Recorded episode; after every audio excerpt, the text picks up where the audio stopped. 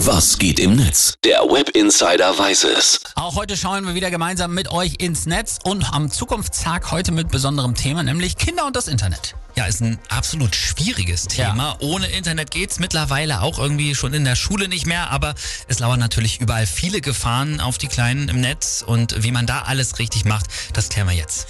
Ist wirklich so, bei meinem Sohn Leo werden auch schon Hausaufgaben gestellt, bei denen er auch im Internet googeln muss. Das ist krass. Ich dachte es mir schon. Und deswegen äh, glaube ich so Regel Nummer eins für Eltern, es ist eigentlich wie im wahren Leben, es müssen einfach ein paar Vorsichtsmaßnahmen getroffen werden und Regeln vereinbart werden. Es ist aber auch wichtig, dass das Kind selbst eine Medienkompetenz lernt und da gibt es dann zum Beispiel technische Hilfsmittel, da kann man das mit unterstützen. Hast du zum Beispiel sowas auch für deine Kinder? Per? Genau, es gibt so eine, so eine App, Family Link heißt die bei Google.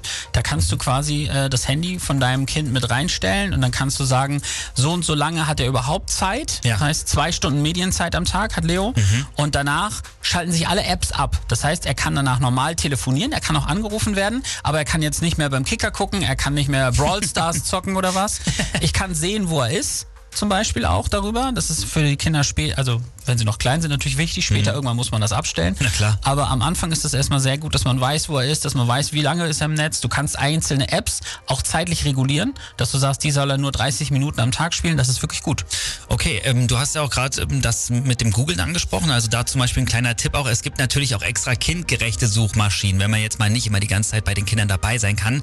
Fragfin.de heißt zum Beispiel eine oder blindekuh.de. Die ist dann wirklich genau angepasst, dass da die Kinder auch nichts Falsches finden. Sehr gut. Hast du auch noch einen Tipp, wie man gute Seiten und Apps, die extra für Kinder sind, in den Weiten des Netzes dann findet? Ja, klick-tipps.net ist auch eine Seite, die sowas hat. Die ist sogar auch nach Themenschwerpunkten sortiert. Ah. Und auf der Seite internet-abc.de, da können die Kids auch selbst den Umgang mit dem Netz spielerisch lernen. Anderes großes Thema YouTube. Gibt es da ja. eine Alternative? Ja, es gibt YouTube Kids.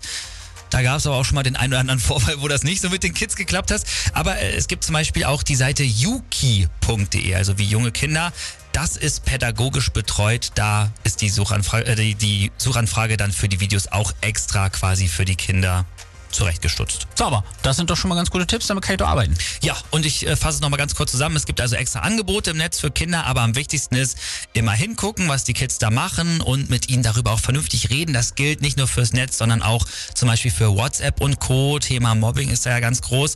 Dann Regeln vereinbaren, feste Surfzeiten festlegen und natürlich vielleicht den technischen Jugendschutz noch anpassen. Und wenn ihr mehr Infos dazu braucht, dann könnt ihr noch auf folgende Seiten gehen, schau-hin.info oder auf die EU-Initiative clicksafe.de oder auch sicher-im-netz.de.